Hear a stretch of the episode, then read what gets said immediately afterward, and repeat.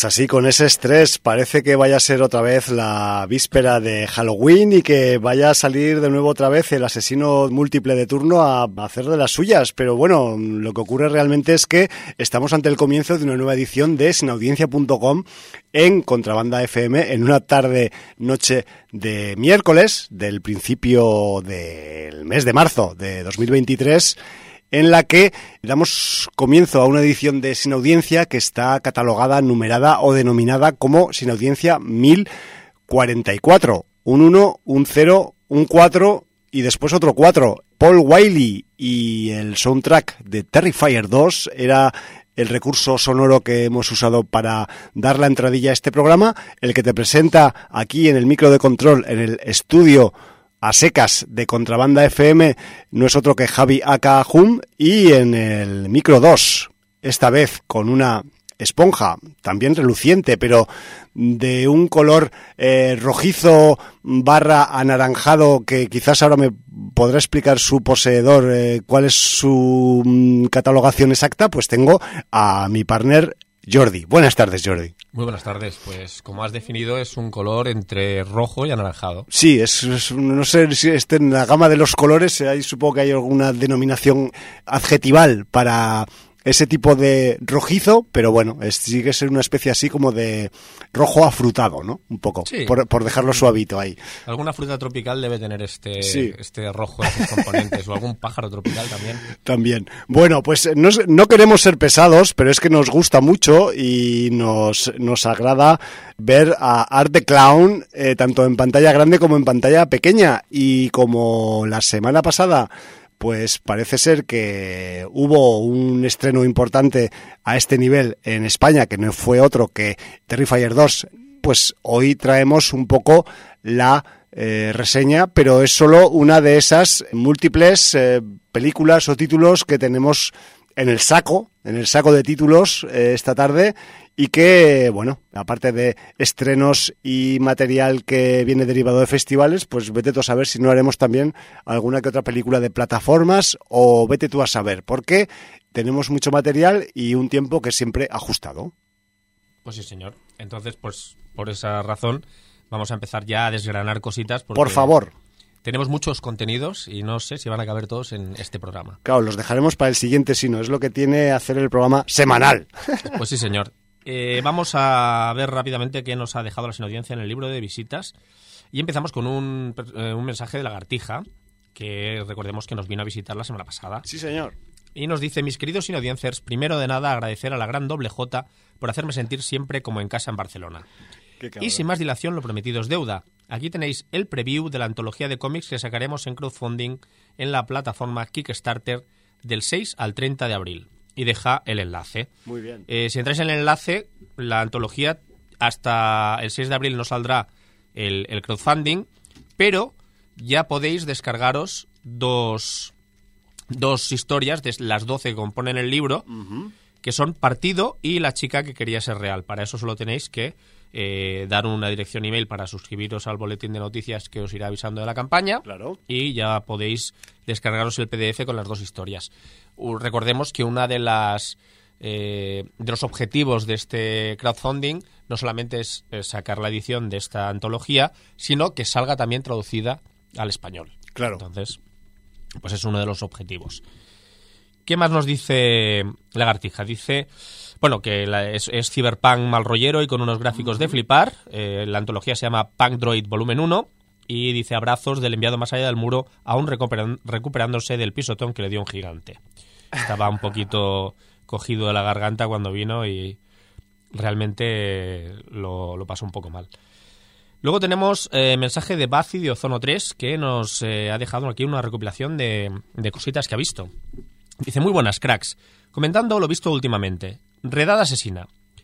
Revisada la película dirigida por el galés Gareth Evans, que recientemente ha participado en la interesante Gangs on London, Redada Asesina no es que sea precisamente un guion original ni que la trama nos vaya a volar la cabeza.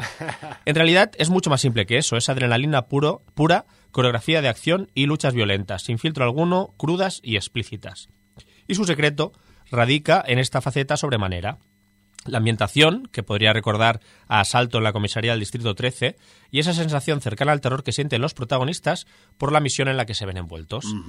Por eso, más allá que desde el punto de vista de guion, diálogos o situaciones sea muy simple, solo el hecho de cómo está enfocada, el derroche de adrenalina y cómo rueda Gareth Evans la acción ya merece la pena. 7 sobre 10. Aquellos que desean mi muerte, dirigida por Taylor Sheridan, que nos trajo la notabilísima One, eh, One River, Aquellos que desean mi muerte es un thriller con Angelina Jolie a la cabeza que recuerda en su concepción a las típicas películas de género de los 80, pero lógicamente pasada por el tamiz del cine actual. Resulta bastante entretenida, aunque está llena de clichés, pero entre el buen reparto y los momentos de acción-tensión que proporciona se le pueden perdonar los topicazos y las situaciones mil veces vistas, cumpliendo con lo que promete, aunque muy lejos de la calidad de trabajos como Wind River. 6 sobre 10. Los crímenes de la Academia, se reúne de nuevo el tándem Scott Cooper con Christian Bale, unos años después de traernos la notabilísima Hostiles.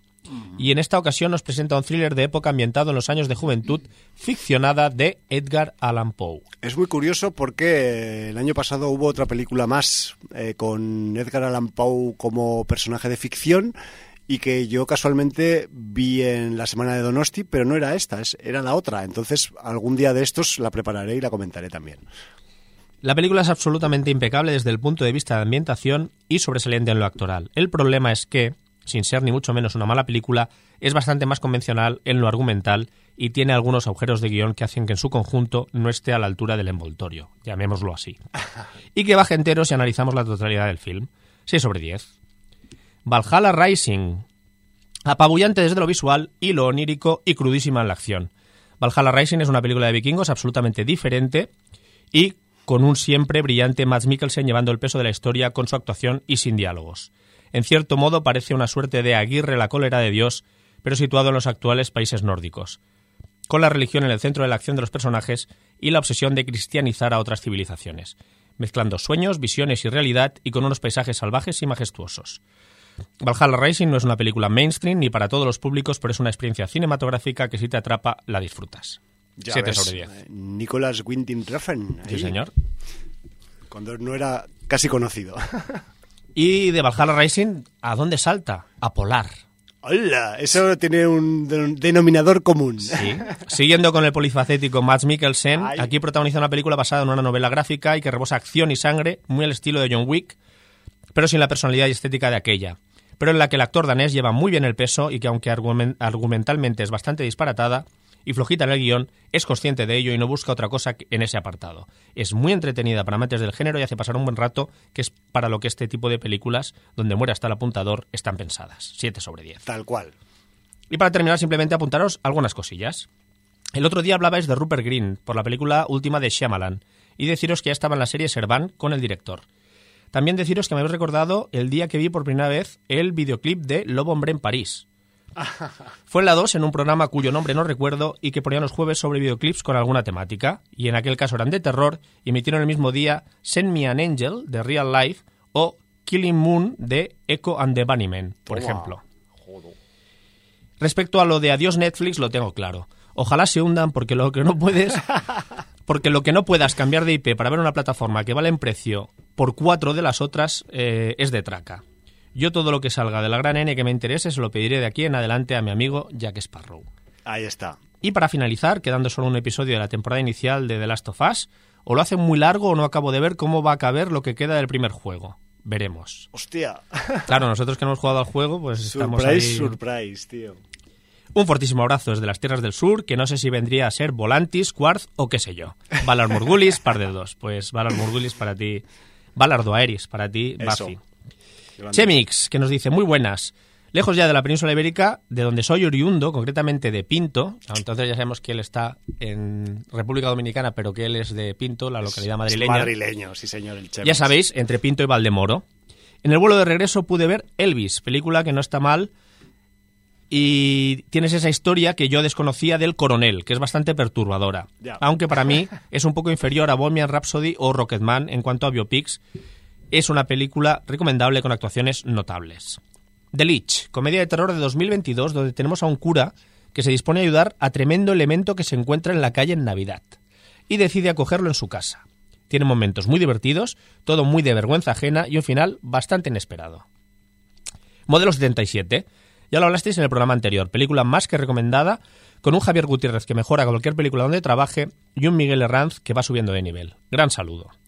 Y por último, nos escribe Siol que nos dice muy buenas, mis queridos Jotas. Esta semana no me da tiempo a la recomendación de cine eh, Asia de Escapa de la Rutina porque estoy inmerso en los Oscars, que se celebran de madrugada, la madrugugada del domingo al lunes. Es- ¿Será este próximo domingo? Eh, Sí, claro. Posiblemente. Pero del domingo al lunes, o sea, Vale. tarde ya. Sí, sí, sí, cosas de gente ya noctámbula y, y- y un poco ahí pues que se sale de las normas y de las marchas, ¿no? Y dice, y claro, momento intrusismo, entre paréntesis. Recordaros que los amigos de Cine en Serie los transmitirán en directo por Ona de Sans y que un servidor estará con ellos esa noche mirando cómo van los resultados de la quiniela de los Oscars. Madre Podéis mía. votar hasta el sábado noche y nos deja un formulario de Google, donde, de Google, donde se puede hacer una porra de, de los Oscars. Vale. Eh, pues se van a pegar el palizón de tirarse toda la madrugada del domingo al lunes. Sí, porque además es el, es el típico rollo que a Jordi Vaquero siempre él le gusta, le le gusta. ha apasionado el rollo de hacer una retransmisión en directo y de hecho creo que alguna vez en el pasado pues ya la Sí, han, ya lo prac- habían ya- hecho, ya la han sí, sí. practicado y ahora pues como el equipo está más gordo pues ahora pues mm, más, más gente, más risas, ¿no? También. Pues sí. Y si no trabajara yo el lunes me animaría a ver cómo trabajo. Y además es- los Oscars cada vez me interesan menos. la Ya, verdad. ya, sí, es complicado esto. Y como estoy oscarizando, pues ayer me fui a ver Avatar 2. Técnicamente, visualmente, un excelente. Y eso que no la vi con todo su potencial, que es en 3D. Pero tres horazas de, tos- de tostón también es esa cinta. Se pierde demasiado en la contemplación para un guion que en 80 minutos se acaba porque no, no da más de sí. Técnicamente se va a llevar todos los premios, pero ya anticipo que a mejor película ni en broma. Saludos y Haya Lobai, que es hasta la próxima en Naví. Toma ya. Pues muy bien, pues esto es lo que ha dado de sí el, el libro de visitas. Aprendiendo idiomas interplanetarios. ¿Lo has visto? Ah. Y tenemos estrenos. Tenemos Ah, dos, sí, hay estrenos. dos estrenos que vienen esta semana y, y que, bueno, que son sin audienciaros. Sí, Eh, el primero, pues, es ese Scream sexta parte, Scream 6, que, bueno, pues, eh, estirar la franquicia o reflotarla. Tenemos dos horitas de película con la Paramount detrás y tenemos eh, dirigiendo a Matt Bellini Olpin y Tyler Gillette. Y en el reparto, pues aparte de, de nombres que ya todos conocemos, como el de Courtney Cox, tenemos por ahí a, a un montón de, de gente que como Gina Ortega, como Hayden Panettiere, como Samara Weaving, Sí, que como son- Melissa son Barrera, como Mason. Godin, bueno, pues los que tienen que reflotar la, la, la- franquicia, la ¿no? saga, sí, señor. Entonces, bueno, pues eh, quien esté interesado, yo es que creo que la 5 ya ni la vi y la 4 tengo dudas.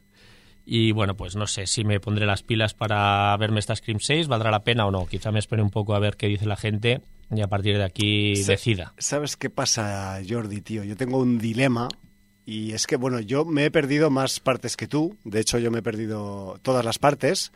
¿No has visto la primera? No, Hostia. no. Y esto es quizás alguien lo considerará como un muerto de armario, pero mm, yo para mí no es un muerto. Simplemente eh, con Scream, la original, pues eh, me pasó el efecto hype. ¿No? Y que ya lo hemos explicado aquí algunas veces, que a mí me ha pasado en diferentes partes de mi vida, ¿no? Y la Scream 1, pues tuvo ese efecto hype, creo que de una de las primeras veces que recuerde en cuanto a cine de género, y en su momento, pues pasé de ir a verla. Y, y el dilema que tengo ahora es que, claro, eh, viendo quiénes son los directores de esta eh, parte 6, pues dices, hostia, ¿me tendré que meter en el cuerpo eh, cinco partes más para disfrutar las seis? O ya veré. Pues bueno, ya veré. Porque os recuerdo que el Matt eh, Bennett Orphin y el Tyler Gillett son los codirectores de la película Ready or Not, conocida aquí como Noche de Bodas, que es una peli súper recomendable Con la Samara Weaving, ¿no? con no Samara. Weaving casualmente y que aquí pues, No, no, o no tan casualmente. y aquí pues bueno eh, pues eh, estamos en el reflote de Scream pero merecerá la pena tanto o no merecerá tanto pues bueno, Bueno, esperaremos a ver que nos diga algo la gente por ahí si merece la pena meterse en la saga a estas alturas de la vida, ¿no? Bueno, con la primera Scream de este pasó como me pasó a mí con la, la Bruja de Blair, que no la vi hasta casi Por 15 o 20 años después de su estreno. Me pasó peor aún porque todavía no la he visto. Bueno, claro, exacto. sí, sí, te pasó peor porque tú no la has visto. Exacto. Yo al menos, pues sí, sí la acabé, la acabé viendo.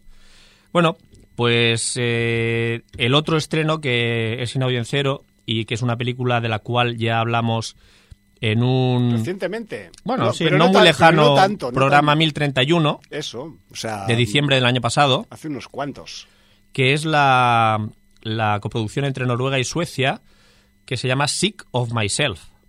Que es una película dirigida por Christopher Borgli y protagonizada en sus papeles principales por Andrea Breinhovik y Anders Danielsen Lai. Eh, bueno, pues como yo ya hablé de ella, te doy aquí un poco de cancha para que me digas qué te ha parecido. Claro, porque hay que explicar a la gente que yo la he podido ver también y con, la excusa de que viene a estrenos y bueno, pues eh, como tú ya dijiste la tuya, yo creo que me puedo explayar un poquito más, pero solo un poquito, porque también si algo tiene Sick of Myself es que es una película de esas que eh, pues eh, no hay que hablar mucho de ella y hay que verla porque eh, lo que tiene importante dentro de sí es más bien pues el, desarrollo de la premisa tan, entre comillas, atractiva dentro de su negatividad que tiene como, como historia audiovisual, ¿no? Aquí os recuerdo que lo que tenemos es la historia de una pareja, Signe y Thomas, una pareja noruega, que viven en Oslo, en, ese, en esa ciudad tan avanzada del norte de Europa, y que tienen una relación un poco particular, por no decir raruna, ya que eh, raruna, quien dice raruna quiere decir igual pues eh, un poco tóxica o un poco insana, en la que pues em, ellos dos compiten entre sí, eh, en cierta manera, ¿no? La cuestión es que si ya de por sí la pareja original en el minuto uno de la película ya, ya andan así un poco con el, con el rollo de la competitividad, pues eh, cuando al, a la parte masculina de la pareja, que es Thomas, eh, pues eh, le empieza a abrir un poco el camino de la popularidad a través de sus actividades artísticas ciertamente cuestionables, porque son muy cuestionables, pero bueno, estamos en Oslo, en Noruega, en, el, en sitios donde el eh, estupidismo artístico puede llegar a cotas eh, eh, de enajenación, ¿no? Y no digo que aquí en España pueda ocurrir, pero conforme la más avanzada es una sociedad, entre comillas, se supone que más subjetivo puede ser el concepto de arte. Entonces, pues aquí Mm, digamos que el director de la película, pues esto lo lleva un poco hacia el extremo, ¿no? Y, Thomas es un tipo que, en cierta manera, es un pequeño spoiler, pues tira hacia el lado artístico de las esculturas, pero son esculturas eh, conformadas por eh, partes de muebles que consigue de una forma un tanto particular. Entonces... Lo cual añade todavía...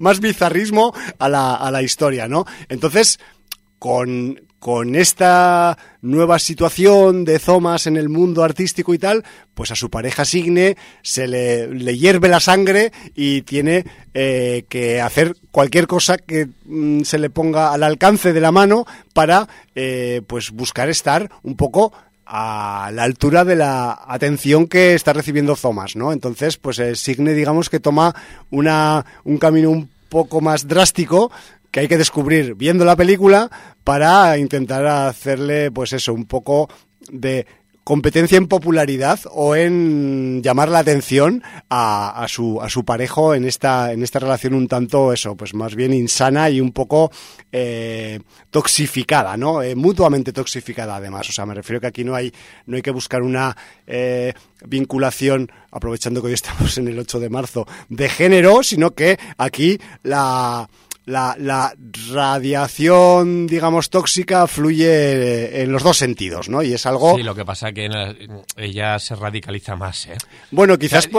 ambos tienen el problema del siglo XXI, que es el casito. Sí. Que además mm, viene acrecentado por, por el tema de las redes sociales. Claro, claro. Y, bueno, pero el, el, extremo al que lo lleva ella eh, es... Bueno, es, es, la gracia de la película, Sí, sí. un poco. Porque Por- además eh, te permite enfrentarte a, a varios escenarios donde ves realmente un- una, una visión muy sarcástica, muy irónica de algunos componentes sociales y de moda. Sí, totalmente, porque además, eh, evidentemente, pues eh, ligado a este mm, ascenso en popularidad de, de la parte masculina de la pareja, que es Thomas, con el tema del arte, en teoría, bajo mi punto de vista subjetivo, pues muy cuestionable como arte, pues claro, ella, eh, pues como que dice, hostia, esto hay que contraatacarlo con, con armas que quizás nunca habría pensado que tendría que utilizar, ¿no? Y bueno, parte de la gracia y de la originalidad de la historia de esta Sick Pike, que es el título en, noruego que tiene Sick of Myself, pues eh, mola descubrirla viendo la, la, la película en sí, ¿no? Eh, la película está distribuida en España por Atso Films. eh, es, la peli original es muy pequeña, está distribuida por esta distribuidora que también pues eh, eh, está empezando a hacer sus cositas importantes, pero poco a poco en la distribución en España. Y joder, esta película creo que tú, Jordi, la llegaste a ver en Molins, ¿no? En Terror Molins, Molins, sí, puede ser. Eh, a ver, eh, por catalogarla, eh, estamos delante de una mm, comedia negra incómoda, pero mm, es una comedia negra que eh, yo creo que es más incómoda que comedia negra, porque con el humor o el punto de vista de la ironía mm, Norwegian style, la cosa queda como muy contenida y eh, a veces el, lo que es la incomodidad o el bizarrismo superan a la parte cómica que dices, esto no tiene ni puta gracia. O sea, me refiero que se hace con la intención de que haga gracia, pero dices, hostia, es que los personajes están llegando en esta historia a unos límites que, que, que, ya no que ya no casi te dan ganas de reírte de, de chungos que son, ¿no? Pero bueno, eh, forma parte también eh, esta, este- esta concepción del humor de la, de la gracia que tiene la, la historia, ¿no? Y luego también, pues, con ese, con ese rollo del, del narcisismo desaforado alimentando, alimentado, perdón, en la época de las redes sociales en las que, pues, evidentemente es el concepto que más eh, marca el comportamiento de los personajes en esta historia y de los seres humanos que la pululan, pues claro, aquí tenemos una especie de eh, retrato, eh, por llamarlo de una forma suave, abominable de la condición humana en el siglo XXI, cuando pues se supone que en el siglo XXI, por el tema de los avances tecnológicos, íbamos a estar haciendo otras cosas que podrían ser diferentes a lo que estamos haciendo en la realidad, ¿no? Y, en ese aspecto, Sick of Myself sí que funciona como un eh, retrato deforme, pero no deforme bajo la lente del director, sino deforme de la deformidad que hay ahí fuera, ¿no? Que, ¿no? que no hace falta deformarla más porque con eh, tomar unas instantáneas así sin filtros ni nada, ya vemos lo, lo retorcida que está la psique de algunos humanos y humanas al hilo de la popularidad, de las redes sociales, del narcisismo y de el de querer figurar siempre en todos los sitios por alguna razón, ¿no? Entonces esto es un fiel calco, Sick of Myself es un fiel calco de esta situación.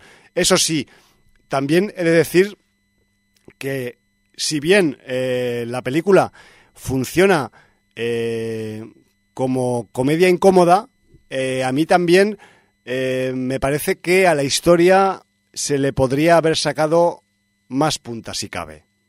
Pero también es una visión subjetiva mía del HUM y que quizás pues eh, simplemente mm, es debida a que yo siempre tiendo a, a querer aprovechar mucho más las cosas desde el punto de vista de la de las explosiones de sabor o de la o, del- o de llevar las situaciones a un extremo más todavía que el extremo que se hace en, en alguna que otra peli como es esta. Y sí que es verdad que como idea me parece muy guapa a nivel de guion y los personajes también son, son hostiables prácticamente desde el minuto uno, ambos, lo cual eh, pues está muy bien, pero creo que la resolución o la parte del final se le podría haber sacado un poco más de vigorosidad visual. Pero también quizás eso rompería, al menos a priori, pues la intención del director, que es hacer un retrato pues negro de con, con una con un componente cómico pero muy negro de la sociedad actual o de algunos elementos de la sociedad actual y que si esto lo hubiera llevado a un final un poco más vistoso de lo que tiene, pues quizás hubiera roto el juego anterior, ¿no? Pero para mi gusto mm, yo lo pasé bien, me parece guapa la propuesta, pero creo que se le debería haber sacado más punta sobre todo cuando las cosas ya eh, se salen de, toda la horma posible y de toda la madre posible y al final pues mm, yo creo que esto debería haber acabado de una forma un poco más explícita por decirlo de alguna forma, aunque no está mal, no está mal, no está mal como acaba, ¿no? Ya lo, ya lo he dicho, pero bueno, entiendo que quizás eh, la eh, componente de la competitividad que nos va contando toda la historia hacia el final, pues al final esa competitividad debería haber pues explotado como cuando eh, un coche cuesta abajo pues se da contra un árbol, ¿no? Al final de la cuesta abajo. Entonces, bueno, eso no quita que eh, la película pues sea eh, totalmente disfrutable, de, con las comillas que le ponemos siempre a disfrutable en, Sin Audiencia, porque pues los retratos humanos que se nos hacen aquí en esta, en esta función, pues realmente son, son muy suculentos y, y, no tienen ningún puto desperdicio.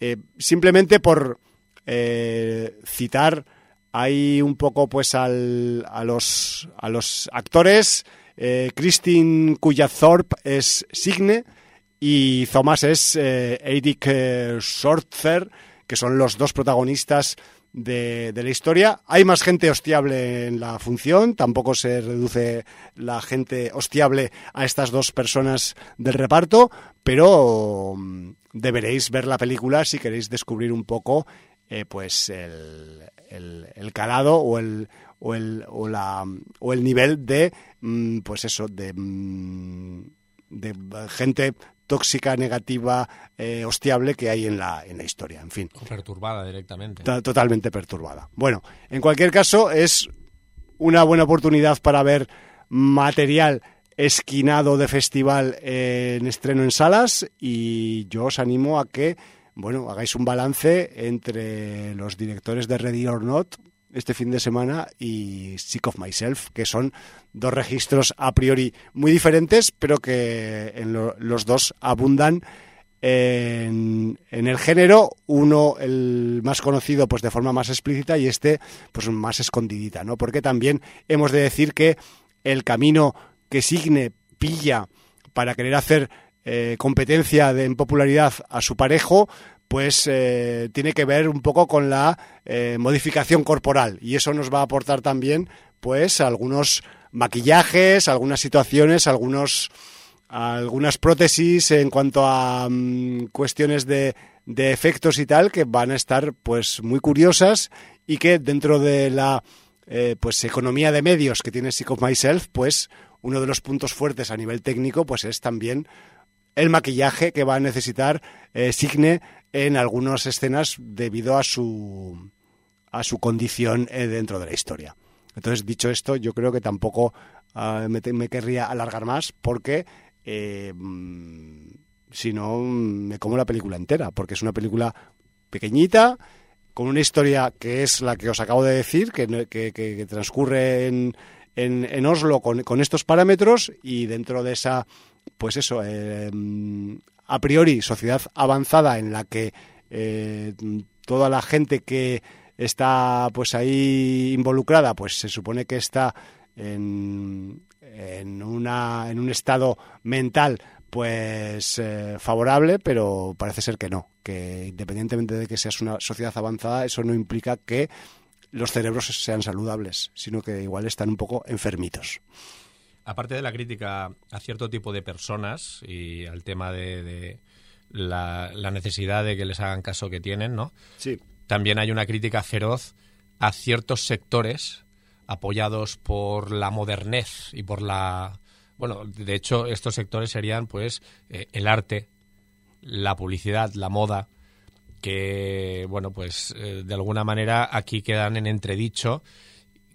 Y como decías tú, eh, exponiéndolos sin demasiados filtros, porque realmente en, la vida real te encuentras comportamientos como los que salen en la película. Por Sí. eso hay mm, los personajes austiables son los dos protagonistas, pero los personajes que los rodean son eh, de traca también. Claro, es a que todos los niveles. Es que si algo tiene Sick of Myself es que eh, algunos, o al menos una parte de los comportamientos humanos que se ven en la película, eh, posiblemente alguna de vosotras y de vosotros los habréis vivido u observado en el, mundo real. Entonces, eso hace que la eh, pues eh, imbricación entre la historia y tu cabeza, pues como espectador, pues sea más más eh, fuerte y más cercana, ¿no?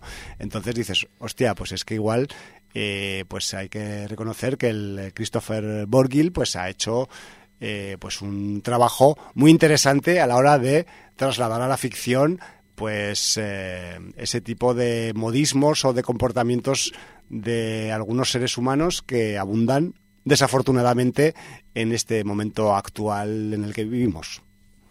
Pues sí, pues antes de seguir con lo que hemos visto, había un poco de agenda porque tenemos... Hostia, la agenda, es verdad. Mierda. Sí, tenemos los- Sabadell que... La merienda. Que nos viene ya a partir del lunes con su festival, ¿no? Sí, señor. Eh, la verdad es que mm, es uno de los primeros eh, festivales que se nos vienen encima en, en el año 2023 y concretamente pues el, el Festival de Cinema de Terror de Sabadell, que es el nombre oficial de este evento, celebra su edición número 11 a partir del próximo lunes eh, 13 de marzo. Se alargará hasta el subsiguiente domingo 19 de marzo y entre este, estos siete días vamos a tener pues un montón de actividades que podéis un poco eh, desmenuzar y mirar y valorar en la web oficial del festival, ¿no? Que es Sabadell, escrito con dos L's, como se escribe oficialmente Sabadell, Film Festival en inglés.com y ahí vais a tener pues eh, todas las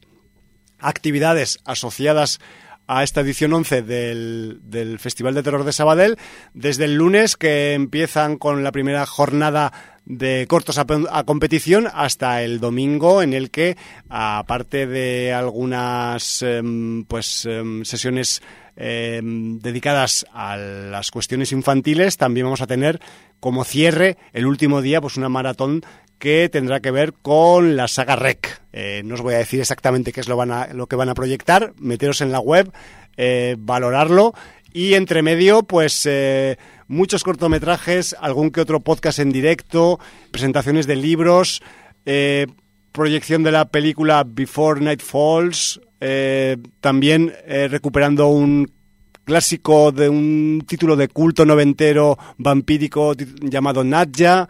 En fin, que no os quiero tampoco... ¿Qué? Nadja, mm, de la Almereida, ni os acerquéis. Ni os acerquéis. ¿Pero esta es de este que dices tú? ¿O es Mm. otra distinta? Bueno, si es Nadja, de vampiros, del... al- Sí, Michael Almereida. Sí, sí. Pues yo pensaba ir a verla. Peter Fonda, ¿no? Sí, creo que sí. No, no voy a verla entonces. O sea, eh, No vuelvas a este programa si vienes a verla. no, no, no. A, a mí me la colaron un es porque sabéis que yo cuando hay algo vampírico me Sí, tiro de sí, sí, cabeza. Y una de mis peores sesiones de Sitges con diferencia. Vale. Pretenciosa, gafapasta, eh, arty, aburrida, estúpida. O sea, es que mm, calificativos negativos, lo que queráis meter. Hablábamos del tema de modernez. Sí, sí, sí. Pues sí. toda la modernez en el mundo de los la, vampiros. la modernez noventera. Sí, sí, además. noventera. Porque esto es Está- 1994. Y, y Peter Fonda, pues ya de vuelta de todo poniendo la mano y bueno, muy, muy, muy patética. Yo tengo un recuerdo horroroso, se me hizo larguísima a pesar de que duraba poco más de 90 minutos y, y yo es una de Pues- las peores películas de vampiros que recuerdo, pero con diferente. Pues gracias por gracias por el apunte. Ya me replantearé si la voy a ver o no. Y quizás la voy a ver ahora pues con, con una óptica diferente, aunque la quiera ver igualmente. Pero también eh, esta película en su momento pues estuvo eh, producida por David Lynch. lo cual no sé si es bueno o malo, que en este caso pues quizás puede ser más malo que bueno, ¿no? Pero bueno, eh, independientemente de eso, repito, echarle... Es que no sé incluso si el David Lynch hacía un cameo, me parece. Ahora estoy hablando de memoria, ¿eh? Porque Podría ser, hace- porque, porque de vez en cuando hace los hace. 26 años o 28 Claro, claro. Y, y solo quiero olvidarla. Bueno, y, y nadie, y no te dejan olvidarla porque aquí tienes a un tío hablando enfrente tuyo que la acaba de, de refrescar y te la acaba de traer al- a la parte frontal del Yo te he cerebro. advertido, es, es, es- es en la línea de la imagino. del fantasma esta del, el- del director del Caballero Verde.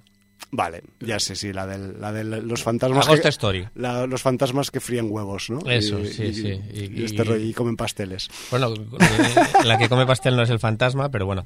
En fin, pues... bueno, pero eh, de este rollo, pero de los 90. Es el tipo de cine que yo aborrezco y que nunca pondría en un festival de cine fantástico de terror porque es eh, darle de comer a otro tipo de público. Ya, Que yo en ese tipo de festivales no lo quiero. Pero como yo no soy nadie, pues, no somos nadie, ni tú pues ni yo. también ese tipo de público acude a los festivales y paga sus entradas y, y también son ingresos. Entonces, bueno, Pues. existen este tipo no- de películas que para mí de género cero, porque La- no son de género en absoluto. La proyección no es gratis, ¿eh? Pero bueno, vale. Ya, ya, ya, ya. Por eso. te digo. pero claro, Es que pagué por ver Natja. Yo al señor Almereida le di mis, Sí, sí, sí, mis sí. dineros para, para esa mierda. Pero claro, la sinopsis empieza con una frase que dice, la ciudad de Manhattan está llena de todo tipo de vampiros y zombies. Y pongo puntos suspensivos porque no quiero leer más. Entonces, claro, esto ya te atrapa. Te atrapa. Vampiros y zombies que hacen lo que no, no te esperas que hagan vampiros y zombies, que es aburrir Sí, ya me lo profundamente. imagino, ya me lo imagino. O sea, son hijos, no de hijos de la noche, son hijos del tedio. del De señor, todas formas, me gustaría que la vieras. del señor porque, Tedio. porque a lo mejor tienes una visión diferente y yo no, no aprecié ciertas cosas, no lo sé. Bueno, eh, yo, a ver, o sea, no, no te digo que vaya a ir. Tenía una cierta, un cierto interés, curiosidad, porque, la, porque no la vi en su momento, ¿no? Y esta se me pasó y dije, hostia, pues es que además es el típico título que, que igual si no lo refrescan en un festival, pues tú ni te acuerdas de, de refrescártelo, ¿no? Que aunque, aunque sepas que, que existió y que en su momento se te pasó, ¿no? Pero bueno, yo qué sé, no va... Además, la estética, eh, si no me equivoco, es en blanco y negro, eh, la estética a veces desenfocada, granulada. O sea, es, es todo aquello de escuela de cine pretenciosa. No sé, a mí es que desde el primer momento me, me- me sacó absolutamente de la película. Vale, vale. Pues bueno, eh, tomamos nota y ya veremos a ver eh, si esto acaba cayendo o no acaba cayendo. En fin, en cualquier caso, os recuerdo sabadelfilmfestival.com, ahí está toda la info y oye, que a partir del lunes eh, pues tenéis ahí pues un- una mm, alta tasa de actividades en esta edición número 11 del Festival de Cinema de Terror de Sabadell. Muy bien. Pues ahora sí que vamos a hablar de Art the Clown, que ha vuelto, ¿no? Eh, Es que yo creo que nunca se fue. Eh, de hecho, se quedó metido en la morgue después de la parte 1 y ahí, y ahí ha seguido su ¿Estás trayectoria. contando el final de la parte 1? ¿Perdón? ¿Estás contando el final de la parte Yo 1? no he contado nada de... Ah, vale. Solo he dicho que estaba... me- ha parecido, me que ha he dicho que estaba en una morgue y, Vale, vale. y así es como empieza la, segunda parte pues empieza en la morgue. Es que, bueno, si quieres pensar que es el final, simplemente es la... no había una canción de Village People. El amor que... Esa estaría bien hacer la versión. Creo que no la han hecho nunca esa versión y, y habría que, que, bueno, Potenciarla. potenciarla porque, porque, es, porque es de gran interés público. Damien Leoni otra vez ahí dándonos un poco eh, lo que nos gusta, ¿por qué no decirlo? O sea, el hombre ha dado en un clavo que mola mucho. eh, además, de una forma quizás, pues, eh, a ver, yo creo que los directores siempre buscan intentar, pues, eh, acertar con sus producciones y tal, pero claro, el hecho de que eh, mm, Terrifier, la original, pasara desapercibida, al menos para los distribuidores, y se convirtiera en un título de culto, ¿por qué no decirlo? Y que mm, tiempo después llegaran y tuvieran que estrenar, como ha pasado ahora, pues la segunda parte, sin que la primera se haya tenido que estrenar en el cine por esta, digamos, falta de, de criterio que tienen los distribuidores, No, pues pero bueno, peor aún, que es que lo dijimos, peor aún, es que pasó desapercibida para los festivales de género. tal cual, que es peor aún. Y, y la Terrifier 2 solamente la salvó Molins. Es que si o no, sea, si no fuera, a Sitges si y no a Donosti se la metieron por la escuadra. si no fuera por Terror Molins. Pero bueno, entiendo también que eh, cuando, eh, según cuando se cierran, según qué eventos o festivales, quizás mm, algunos Sí, títulos. pero, a ver, no, no lo acabo de perdonar salen. porque hay un mes de diferencia entre... O sea, de, de, Don- Yo- de yo- Donosti a Terrormolins hay una semana de diferencia. Sí, pero no sabemos cuándo Ya, cierran ya, cada bueno, uno. y de- Yo no lo sé al menos, ¿eh? O y sea, de estoy tampoco sé eh, Terrifier en qué fecha de 2022 está disponible, ¿entiendes? Sí, creo que a partir de septiembre creo que la estrenaron en los Pero de todas formas... Estados Unidos. eh, bueno, está bien que, que haya hecho- venido a salas, ¿no? De hecho, sí, por supuesto, se estrenó, o sea, tuvo su, su digamos, puesta de largo en el Fry Fest eh, a final de agosto, hablamos de Estados Unidos, y se estrenó en las pocas salas que se estrenó, que a pesar la, de ser la segunda parte, pues tampoco es que tuviera muchas salas, pero se estrenó en más que la primera, se estrenó en octubre. Me refiero que, mm, sinceramente, quiero pensar que igual, pues Terror Molins, esos 15 días que igual eh, tardan en cerrar más tarde su programación que el resto, le salvó esta vez, creo, ¿eh? Los aprovechó bien. Pero bueno, esto es una pura especulación. Algún día, cuando hablemos con la, con la tropa de Terror Molins, les preguntaremos cómo fue esto, si les entró el último día que iban a cerrar o, o lo tenían pensado de, de antes, ¿no? Pero bueno, en cualquier caso, Terrifier 2 está en cines desde hace una semana, ha sobrevivido en algunos sitios, eh, salud Jordi, eh, a, la, a la fatídica primera semana, que siempre es eh, un- una prueba, digamos, de corte que muchos títulos, independientemente de que sean de género o no, pues acaban eh, acaban muriendo en esta en esta prueba de corte. Y sí que es verdad que eh, respecto a la semana pasada, pues han caído unos cuantos cines en los que se puede ver esta película, al menos en Barcelona, que es un sitio grande y que se, ha proyectado en varios sitios, y que, bueno, pues a, a día de hoy, hoy todavía y mañana todavía no sabemos cómo le irá el cambio de fin de semana este próximo que venga, pero aún se puede ver, incluso en versión original, en los cines de la calle Verdi. Los otros ya han- eh, que comentamos la semana pasada ya han caído, por ejemplo, pero en eso sigue todavía. Así que esta noche y mañana por la noche se podrían se podría visionar Terrifier 2 en Barcelona en VO. Yo fui a verla el jueves pasado a los cines de la calle Florida Blanca y Di Renoir, no pasa nada. no- sí, porque era eres un director Yo- yo, famoso. yo te digo además una cosa, que da igual. eh, para mí cualquier cine que dé versión original tiene mi respeto y por lo Sí. tanto no me molesta hacerle publicidad, sea independientemente de que no de que sea de género o no. Entonces, para mí, los Verdi, los Renoir, los Sicaria mm, se pueden nombrar perfectamente. Yo, yo lo hago por una ironía del lenguaje más que por otra cosa. Pero bueno, eh, la cuestión es que también, lo que te comentaba antes fuera de micro, eh, éramos tres personas, si nos podemos considerar todos personas, los que estábamos viendo Terrifier 2 ¿Algún el, clown el jueves entre la pasado. concurrencia? Eh, Había solo una pareja más, pero estaban detrás mío y entonces yo los vi al salir solo. Vale. No sé, tenían pinta de gente normal. Pero claro, ya sabes que después de haber visto Sick of Myself, que por fuera parezcan gente normal, no, No quiere decir nada. que lo sean. Entonces, bueno, eso me permitió también, pues, eh, disfrutar de Terrifier 2 en unas condiciones de, de, de- de amplitud, comodidad y de... Casi para la- el cine para ti. Claro, es de una, una sesión privada, práctica, o cuasi privada, Sí, sí. ¿no? Pase privado de Terrifier 2 Entonces, para, para el Hum. entonces, claro, es como decir, bueno, pues yo pago lo mismo que el resto de gente en el cine, pero en otros títulos vas ahí todo apretujado y aquí estás ahí como, como, a, como a gustísimo, ¿no? Entonces, bueno, eh, también es un detalle poder eh, visionar títulos como este en pantalla grande y, joder, pues que, que hay que agradecer a Selecta Vision, que son la gente que ha mm, propiciado que se pueda ver esta peli en salas aquí en España y que, y que bueno, nos plantean en cuanto a sinopsis, pues eh, la historia, la continuidad de la historia de la primera parte, pero justo un año después.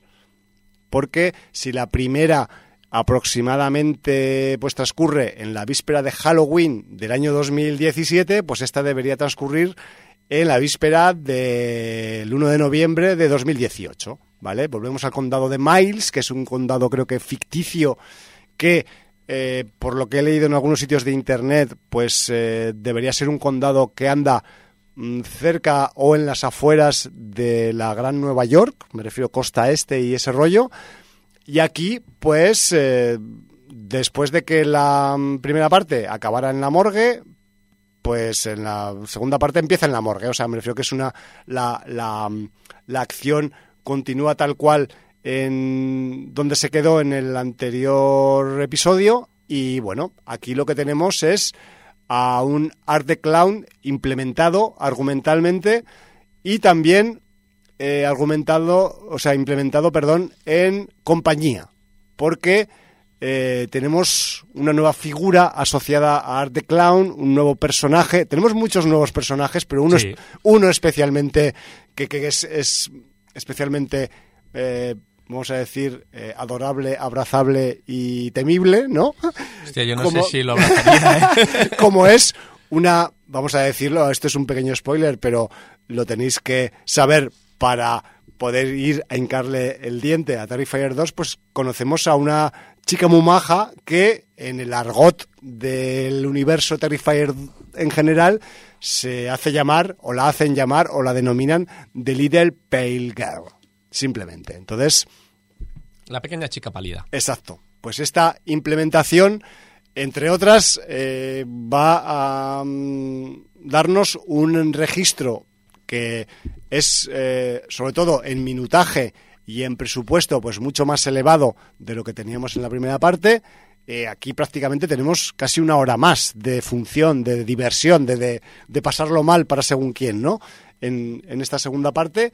Y, no, Y también se nota en que tenemos más localizaciones, Exacto. mejor reparto, mejor guion, más una personajes, historia más explicada, más desarrollo en subtramas también. una parte onírica. Sí, eh, una parte onírica y aparte, eh, pues eh, dentro de ese, de ese mm, salto que hay entre la parte 1 y la parte 2, que era obvio que tenía que saltar en muchos aspectos, pero lo que es ma- lo que me ha parecido un poco más importante a efectos relacionales entre la parte 1 y la parte 2 es que en esta parte 2 lo que se apuntaba solo con algunos conceptos en la parte 1, aquí se desarrolla y es más importante y me estoy refiriendo, intentando no hacer spoilers, a esos eh, acontecimientos o eh, eventos inexplicables desde el punto de vista de que no son de este mundo, que ocurren en la trama y que,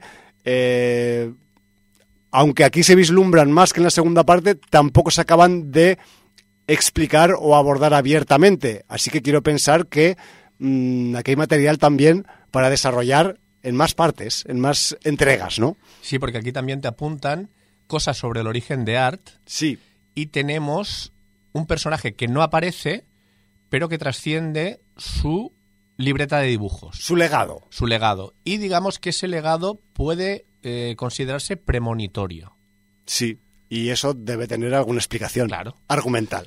Que aquí se puede apuntar, pero no se explica. Sí, digamos que ahí se, ahí se, se- se dejan algunas ideas flotando en el aire, pero eh, digamos que la explicación o se guarda para más adelante o se guarda para que eh, el espectador las interprete convenientemente. De hecho, ha habido mucha gente por la red que ha empezado a hacer cábalas. hace- hacer un poco ahí pues sus, sus quinielas y sus, y sus argumentaciones paralelas, ¿no?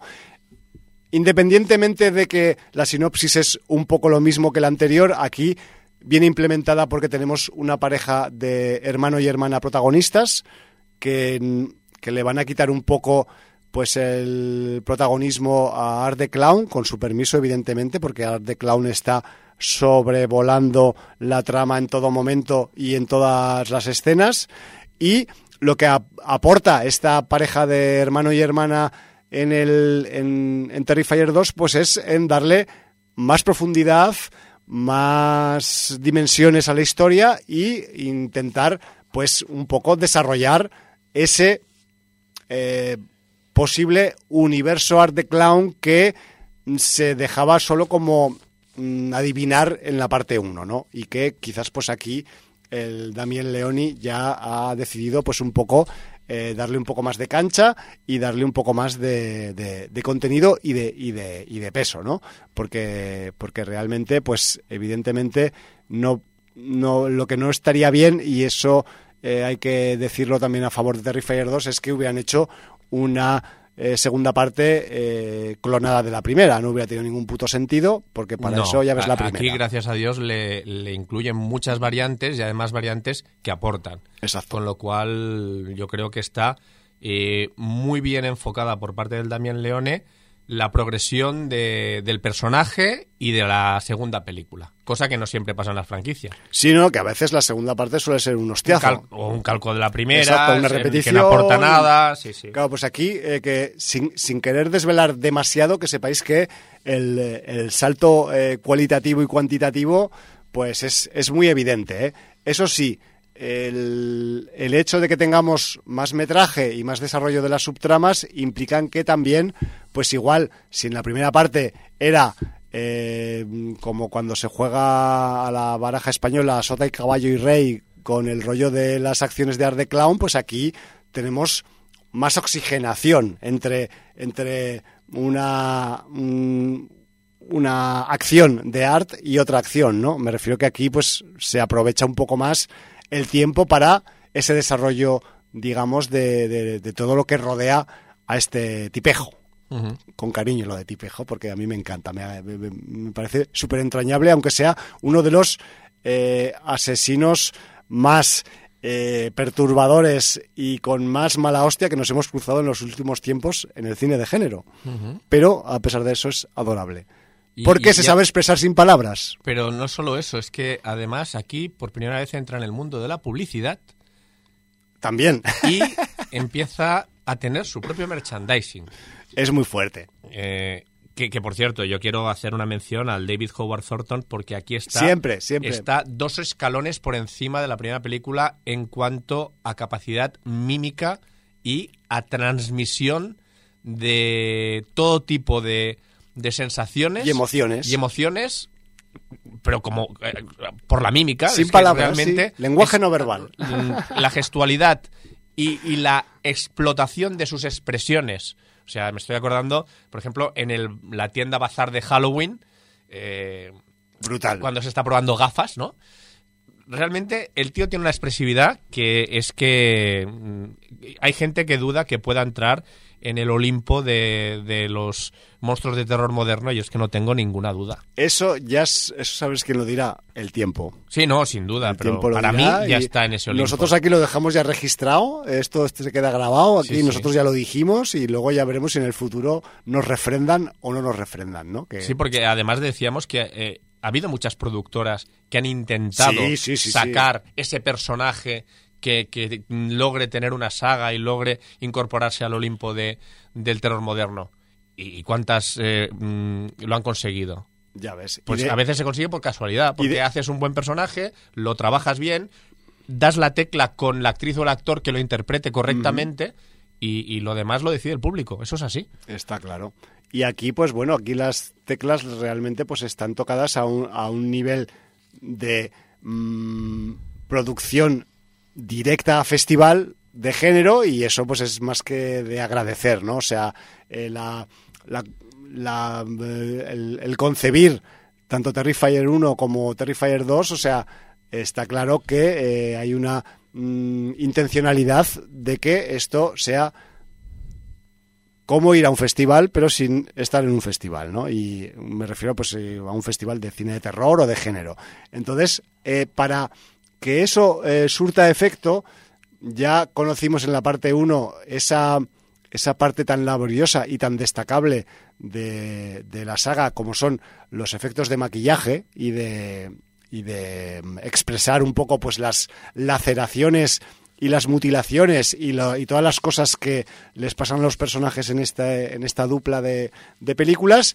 Y aquí en la segunda parte, pues si en la primera esta parte ya estaba a un alto nivel, en esta segunda, o sea, yo solo tengo que decir que es excelente. O sea, de hecho, el equipo de técnico de FX y maquillaje de Terrifier 2 ya, se lo, ya lo deberían empezar a contratar en otras producciones, aunque sean de otro rollo y que no tengan nada que ver con, con la saga, porque es, es gente que, que lo trabaja muy bien. Yo, a ver, eh, hay unas cuantas escenas importantes que tienen un peso de efectos de maquillaje muy potente en, en Terrifier 2, pero la escena del dormitorio de la amiga de la protagonista. E-, ese es el culmen. Es, digamos, que se merece un premio. O sea, si hubiera. Pero no solo es el culmen a nivel de efectos y de maquillaje y demás, sino yo creo que es la escena con la que la película se ha abanderado Puede y, ser. y- y que de la cual nació la leyenda de la gente que abandonaba la sala, vomitaba, o vomitaba, o etcétera, le, etcétera. se le entraba un bullullo, o, le- Sí, o sí, se sí. le nublaba la mente, o yo qué sé qué, ¿no? O le daban amarillo. Eh, sí, exacto, un- o blancazo O en su blancazo, sí, da igual, no vamos a... Sí, colores, colores pálidos en general, ¿no? Pero bueno, hay que, hay que reconocer que es que esta escena del dormitorio, por llamarla de alguna forma, pues es que eh, contiene un regodeo en la tortura y en la ultraviolencia que es, que es prácticamente pues eso, un, un cruce entre Shaw y la naranja mecánica tranquilamente, pero además con una explicitud a nivel eh, de autopsia, aunque no se esté realizando una autopsia, ¿no? Me refiero, porque la gente está viva en esta escena. Y es algo que además eh, también eh, Terrifier 2 comparte con la original, y es que eh, a Art the Clown hay que reconocerlo, le gusta cargarse a peña, le gusta pulirse gente, le gusta asesinar, pero eh, primero es muy creativo y segundo eh, muchas veces le gusta matar lentico. O, Bueno, es, es- es que el, el nombre lo indica, es art de clown. O sea, él, él convierte el asesinato en un arte. ¿Tú crees que va por ahí el nombre? Bueno, él se regodea, él- Sí. sí, es un artista de lo suyo. Es un artista de la tortura y de... y bueno, a veces no tortura, a veces directamente mata, pero Es un artista del mal. sí, tal cual. entonces, bueno, pues Es si se, puede, artist. si se puede recrear. y además, eh, siempre le gusta tener, eso lo dijimos ya en la primera película y aquí pasa exactamente igual, quiere tener espectadores de su obra. O sea, eh, eh, para él el Sí, culmen... tiene ínfulas. Claro, eh, para él el culmen no es lo que ha logrado hacer, sino que alguien lo vea y, y se lo reconozca, pues a lo mejor con el horror, con... Claro. con, con- O lo cuente a otros sí, o... sí, con lo que sea, ¿no? Ya, ya, ya. Lo pillo, lo pillo. Y si encima quien lo reconoce es un familiar que se siente realmente herido, un amigo, un- pues él, él todavía está más contento. Sí, sí, sí, porque además, o sea, él, él tiene sus códigos, tiene su eh, corazón negro que funciona de otra forma a los corazones estándares. Es Art the Clown, o sea, no, no, no penséis que os podéis parecer a él, o sea, es único, o sea, eso olvidaos, ¿no? Pero sí que es verdad que eh, dentro de mm, esa negritud, el tío es un trozo de pan. Es cándido, es, es, un, es un tipo que, que, que- que, no sé, que, que lo malo es que es un asesino en serie, pero podría ser ¿Tú- tú totalmente... ¿Sabes aquel pan de molde que lo dejas en su bolsa y abres la bolsa a cabo de cinco meses? Pues así es, como, un- Que como el todo pan- negro. como el pan de, pan de Art the negro, Clown, pan sí, sí. negro. Y luego Va- otro apunte sobre, va por ahí, va por ahí sobre ese nuevo personaje, la muchacha pálida, Sí, que, bueno, tenemos la referencia de que en principio parece que solamente eh, puede ver la art y luego vemos que no es así. ¿Eso qué te ha dicho a ti? Eh, pues que hay más cosas por explicar de las que parecen. Vale. Más que nada, y sin, sin querer mojarme, ¿eh? Mojarme y sin querer especular sobre un posible spoiler.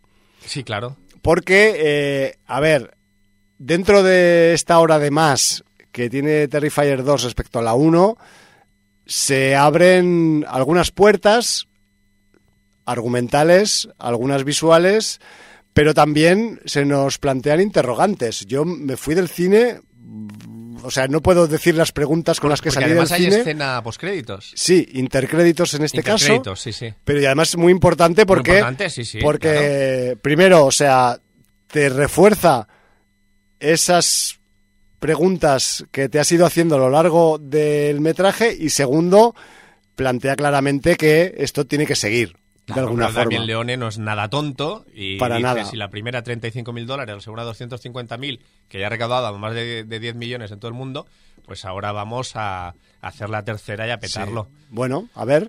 eh, pero sí que es verdad, y, y vuelvo a lo de los interrogantes, o sea, el, los condicionantes que rodean a, la, a esta jovencita que acompaña a Art the Clown en algunas ocasiones de, de la parte 2, pues abren, abren muchas preguntas, te, abre, te, da por preguntarte muchas historias, muchos, muchos interrogantes y además eh, te da que pensar eh, qué relación pueden tener realmente algunos de los otros personajes con el resto del reparto, ¿no? O si no lo tienen, pero quién sabe. Entonces, mmm, preguntas, preguntas, preguntas, lo cual, pues es una eh, un, un, buen, digamos, termómetro para valorar que la eh, historia ha sido engordada convenientemente con más argumento, ¿no? Lo cual también, pues, es, es algo que le hacía falta eh, si esta saga o esta o la película 1 continuaba, ¿no? Porque la película 1 pues tiene eh, pues eh, un guion bastante escuetito. Muy pobre, sí. Muy escueto. Entonces, claro, aquí pues eh, se amplía. Se cosas. Se amplía, se plantean más interrogantes, incluso algunos son difíciles de decir porque son spoiler completo. Y, y, de hecho yo llegué a pensar algunas cosas muy bizarras a lo largo de la proyección que luego resulta que igual no eran tan bizarras, pero que eh, hay momentos que, que, que, te dan algunas supuestas pistas sobre el, los orígenes de algunos personajes que dices, hostia copón. Bueno, luego, a ver, a ver si, a podemos ver si especular, esto, podemos especular podemos porque especular. Hay, hay, bastantes cositas que, sí, sí, que se apuntan y que bueno, pueden ir en ese sentido o luego no. Sí, quién sabe. Pero bueno, en el reparto, y esto también lo debemos decir porque aparte de, del David Howard Thornton, que es el nuestro querido Art the Clown y, y que... ¿Y el rey de la función. El rey de la función con su lenguaje no verbal, pues aquí tenemos al menos eh, un par de nombres que merecen la pena eh, citar, sobre todo el del personaje de Siena, que es Lauren Lavera, porque es prácticamente con permiso de su hermano la protagonista o coprotagonista más principal después de Art the Clown en esta función. Y esta mujer eh, actriz joven, eh, interpreta un papel adolescente. Aquí una chica que es cosplayer, que le mola hacerse disfraces de Sena la guerrera o cosas parecidas y que y que tiene sus pues sus procesos dentro de la historia a efectos de acercarse a su edad adulta ya en algunos aspectos. Algunos tienen que ver con la parte lúdica de la vida, otros no. Pero lo que sí que es verdad es que Lauren Lavera eh, aguanta mucho peso de argumento en la trama y, para mi gusto, pues sale más o menos bien librada, a pesar de que intuyo, no he mirado su currículum, que es una actriz que no puede haber hecho muchas cosas porque es bastante joven, pues realmente responde bien y además eh, tiene en algunos momentos, pues evidentemente, si duras en una película de art de clown más de un cuarto de hora, seguro que te vas a ver sometido o sometida algunos rigores que en otras películas no vas a tener, ¿no? Pues aquí la actriz pues aguanta unas cuantas de, eh, de las mm, situaciones que pueden pasar en, un, en una entrega de Terrifier y además pues eh, responde bastante bien. Tendríamos que decir también que eh, Amelie McLean es la chica, la jovencita que está detrás de la chica pálida y que también a pesar de que es un personaje que no es muy ducho en discursos, pues también eh, impresiona con su aspecto, con su saber estar y sobre todo con sus apariciones estelares, porque parece que aparezca solo en momentos muy oportunos, ¿no? Entonces, pues bueno, hay que decir que también, pues, eh, Amelie McLean quizás, pues, tenga también algo de futuro no en esta saga solo, sino también pues quizás en, en el cine de género o en el cine en, en general. Luego, eh, a efectos de reparto, hay algún nombre, no vamos a decir ilustre, porque sería mucho decir, pero tenemos a un wrestler canadiense en el reparto como es eh, Chris Jericho que yo no tengo ni puñetera idea de wrestling, pero... Eh, esto a Iván y a Jordi Vaquero les puso las pilas. Sí, no, esto... Hombre, pues a pesar de ser... Ellos son a pesar de la, fans del wrestling. A pesar de ser de la liga canadiense de wrestling, supongo que... ¿Sabes qué personaje interpreta, no? Eh, en la el- película. en la película. Sí, es el, es un- El el, celador. el celador del hospital donde Sí. pasan las cosas del final de la película. Correcto, sí, sí, sí. Entonces, además, eso es un, un celador que está ahí devorándose las chuches de Halloween que le ha hecho su mujer con pinta de vísceras mientras ve películas de serie B o Z en blanco y negro de esas que hacían en los años 50 con, con cartón piedra y decorados así un poco chuscos, ¿no? Pero bueno, y eso mientras trabajaba. Pero bueno, si queréis ver a Chris Jericho es otro aliciente oculto que tiene más eh, Terrifier 2 que tiene muchos alicientes y no sé si los hemos dicho todos. Hombre, yo creo que sí, hemos eh, dicho... Lo que pasa es que, claro, lo que ya hemos podado- podido contar aquí eh, no, no tiene nada que ver con el espectáculo que os va a dar Art the Clown, Por supuesto. que mm, os va a cobrar una entrada, pero vale la pena pagar el precio de la entrada porque os va a ofrecer un espectáculo donde mm, vais a ver el mejor circo de terror que se puede ver actualmente en una pantalla. Sí, y además eh, creciendo respecto a la parte 1 en, to- en todos los aspectos y además incluso pues eh, mm, en- enseñándonos una actividad, o sea, una atracción de feria, ¿no? Muy interesante también que quizás tenga que ver con art o no, o simplemente es una coincidencia. Bueno. Habría, sí, que, sí, habría que descubrirlo, ¿no? Para, Bueno, para, son- para- son- para son valorar esas- este esas punto. cosas que, que es- está bien eh, dar tu interpretación una vez las has visto. Porque están ahí para eso, para crear debate y para que la gente, hasta que tengamos una Terrifier 3, donde puede que vuelvan a eso o no, Sí, porque vete tú a saber. Tú a O sea, saber. Tal y como acaba esta parte con la escena de intercréditos, pues pues, yo qué sé, yo me espero ya cualquier cosa, porque esto puede dar un salto para un lado, para otro, o para uno que no esperamos, ¿no? Pero bueno, eso es, eso es lo, lo interesante. Yo como curiosidad diría también, Jordi, que yo, aparte de aprender a infringir mucho dolor sin acabar de matar a la gente, también he podido aprender un poquito de zoología con Art the Clown.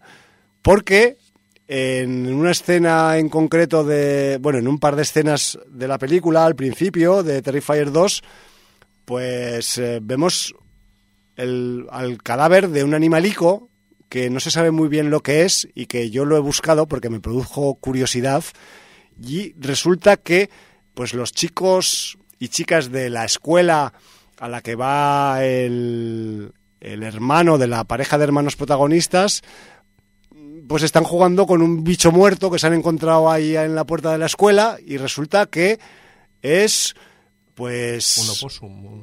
es un opossum, pero eh, eso se traduciría a efectos científicos y entendibles por el ser humano eh, europeo. Eh, no os voy a, resolver ningún problema si os digo los didelfimorfia, pero si digo marsupialia, quizás ya vais a empezar a pensar en que en Terrifier 2 tenemos una zarigüeya muerta como protagonista de un par de escenas de la película. Y diréis, eh, marsupiales, Estados Unidos, ¿qué es lo que está pasando? ¿No estaban solo en Australia? No. Por eso aprendemos zoología con Art de Clown, porque mm, si alguna vez habéis pensado que los marsupiales solo existían o radicaban en Oceanía, resulta que no, que también hay, sobre todo en América del Sur, las zarigüeyas, que ya las conocemos como nombre de animal oriundo de América en toda su extensión, pues eh, son realmente marsupiales y eh, aunque abunden más en la parte sur del continente, pues gracias al Istmo de Panamá, hace ya muchos años, muchos de los eh, eh, animales eh, mamíferos y tanto placentarios como marsupiales que había en la parte del, de la Pangea sur de cuando murieron los dinosaurios, pues acabaron también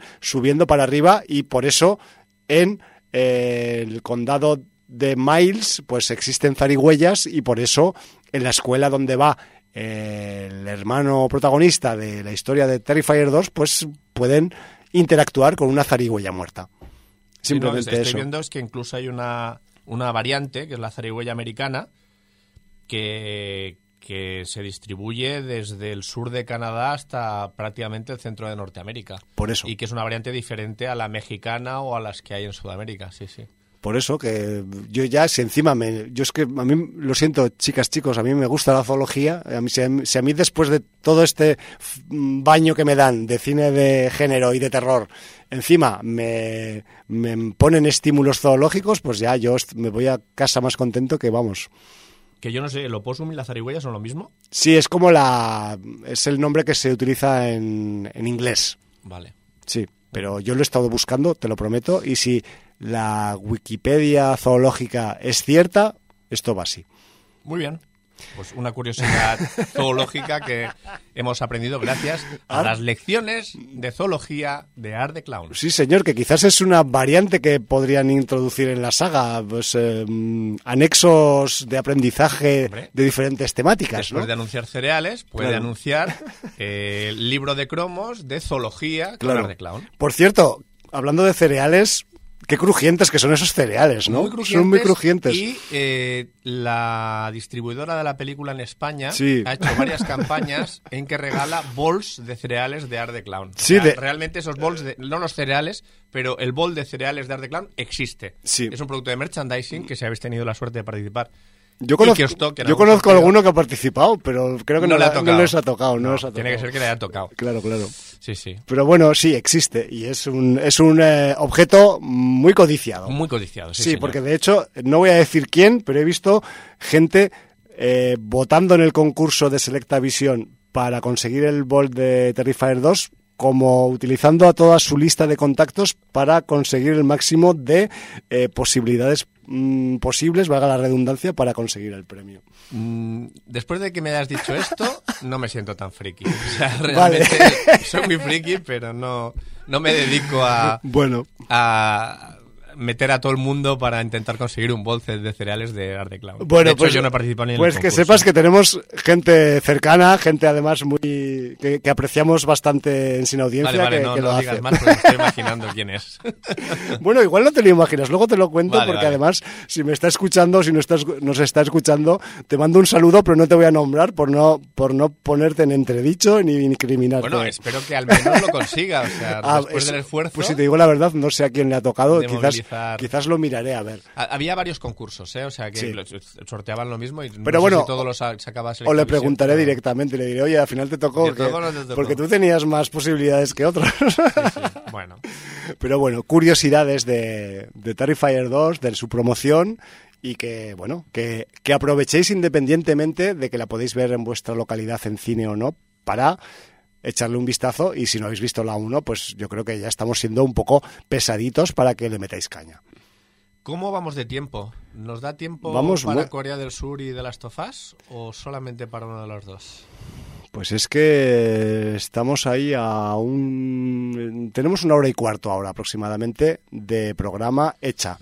Va a ir un poco justo. Para... Entonces sí, ¿Qué dependiendo de... ¿Dejamos eh, el futuro coreano? Podríamos dejar de lado un poco el futuro coreano, que es el futuro de la humanidad realmente, porque Sí. Corea, es el futuro. Y... Lo que pasa es que, claro, hoy siendo 8 de marzo y, Venga, va, vamos a meternos. y siendo va. representativo el papel de la mujer, pues tenemos una película de ciencia ficción protagonizada por una mujer. Y yo creo que sería importante Y en el hoy. que el, con, mm, varios conceptos asociados a la condición femenina son importantes Y en de la madre. historia. Entre otros, sí. Entre a- otros, o en- sea que, entre sí, otros me refería a vamos ese. intentar, vamos a intentar no extendernos, pero vamos a hablar de Sí. una película de ciencia ficción que se llama Jung E. Sí, que una- además salió en plataformas a principio de, de año, ¿no? En, Sí, en enero. En enero sa- salió en Netflix y de hecho se la vio mi hermano y me dijo, míratela porque, hermano. porque mi, mi hermano últimamente ve algunas series y tal, sobre todo ve anime y, y no, no, no ve muchos largometrajes porque dice que le aburren, le aburren y le cuesta concentrarse. Y son repetitivos y bueno. Pero cuando sale algo de ciencia ficción que le llama la atención, él se lo ve. Y esta se la vio y, y me dijo, te la has de ver porque me ha gustado mucho y tal. Y entonces yo empecé a leer críticas y las críticas son mucho más tibias. De hecho, está suspendida en Film Affinity, está con debajo de un 5. Y es porque dicen que hay acción al principio, acción al final y que luego hay como mucho valle. Pero yo creo que es valle que explica una trama que es necesaria y que está muy bien. Dis- discúlpeme usted o discúlpenme la gente que valora bajo esta película. Quizás entre las dos rodajas de pan de acción que tenemos al principio y al final de la historia, entre medio está lo más interesante, sinceramente, porque Correcto. el pan sigue siendo pan y no es más que una cobertura que se le da a este producto. Y lo que interesa es el relleno. Eh, digo yo. Y el relleno es muy interesante y casualmente esta vez no tiene que ver con la acción o la trepidancia, sino con las ideas de guion y el concepto, ¿no? Correcto, pues tenemos una producción de Corea del Sur dirigida y guionizada por Jeon Sang-ho Eh, ese y, y protagonizada por Kang So-yoon, Kim Hyun-yoo, Rick Sun-yo y Um Ji-won, entre otros. y Lee Dong-hee también, por si queréis más. Entonces, bueno, pues eh, tenemos el año 2194 y, y lo que tenemos es una especie de guerra civil entre dos facciones que, bueno, que al principio estaban juntas y ahora, por intereses, eh, son rivales. Sí, digamos que el mundo se ha ido al carajo dentro de dos, dentro del siglo que viene, entre en unos años, en ciento y pico años, y eh, por esas cosas que dicen de los cambios de clima, pues hay mucho agua en el planeta y eh, pues eh, de hecho pues la gente vive en zonas elevadas o en azoteas. Pero eh, a raíz de mm, este cambio en la superficie del planeta se han implementado algunas, eh, pues vamos a decirlo, colonias orbitales alrededor de la Tierra que han acabado políticamente independizándose de la Tierra original y de las otras colonias y que esto ha generado conflictos bélicos en este futuro, ¿no? Entonces, esto os lo explica la película en el minuto uno, ¿eh? O sea, yo lo estoy un poco simplificando, pero es, es lo que cuentan para ponerte en situación. Y a raíz de esos conflictos, pues eh, tenemos la trama principal de la película que eh, pues se centra en que dentro de estas guerras intestinas entre los humanos y humanas de diferentes colonias y de la tierra original, pues resulta que eh, una de las facciones está eh, investigando una inteligencia artificial que les pueda servir de ventaja para ganar esta guerra colonial, por llamarlo de alguna forma, ¿no? Es Sí. así un poco la cosa. Sí, podríamos hablar también de eh, un poco una mezcla entre Robocop y Al filo del mañana, que es a través de Ahí una va, ahí va la cosa Sí, un poco. a, a través de una persona que era una un- una persona eh, era una una mujer que estaba en el ejército y era una de las eh, mejores soldados que tenían Sí, mercenaria tal cual, ¿eh? logran implementar un androide que en teoría debe ser el mejor combatiente posible para poder solucionar esta guerra civil. Y por método de prueba y error, por eso la, la emparentamos un poco con el filo del mañana, van a intentar que eh, pueda enfrentarse al rival y vencer en la contienda. Claro. Entonces, esta sería la premisa mm, básica de la película. Sí, señor. Y a partir de aquí, pues la película tiene muchas cosas interesantes. Muchas capas. O sea, es que, eh, aunque a priori, y esto es lo más interesante que puede tener Jung Yi, que es que eh, el aspecto externo y la parte, digamos, de principio de la historia nos suena a un déjà vu, a, a un esto ya lo he visto, como muy fuerte y que no solo redunda en los títulos que ha dicho Jordi, sino que os pueden recordar a unos cuantos más que tienen que ver, sobre todo, en el ámbito de la ciencia ficción. Pero lo que realmente eh, tiene de interesante y que diferencia a Jung Yi en su registro de otras producciones de ciencia ficción y en las que se habla de la inteligencia artificial es todo lo que viene después de esa intro que os acabamos de contar, ¿no? Y eso tiene que ver con el, estado de la sociedad y los estratos sociales que hay en ese momento del futuro próximo, más o menos próximo en el mundo y en las colonias, el poder que tienen, por ejemplo, pues las eh, corporaciones que son más fuertes que nunca y que además tienen una mm, forma muy particular de mm, considerar lo que es o no propiedad intelectual.